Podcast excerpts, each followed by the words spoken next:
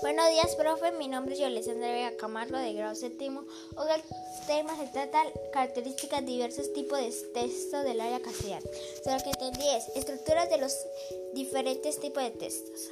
¿Qué es la estructura de un texto? Se refiere a la manera en la que se organizan las diferentes partes que la conforman responda directamente al tipo de texto del que se trate y al que su propósito comunicativo. Tipo de textos, ¿cuáles son los más comunes? literario, informativo, expositivo, argumentativo. Con la novela, tipo de texto y su estructura. Texto literario surge de la inspiración y las vivencias del autor pudiendo ser real o ficción.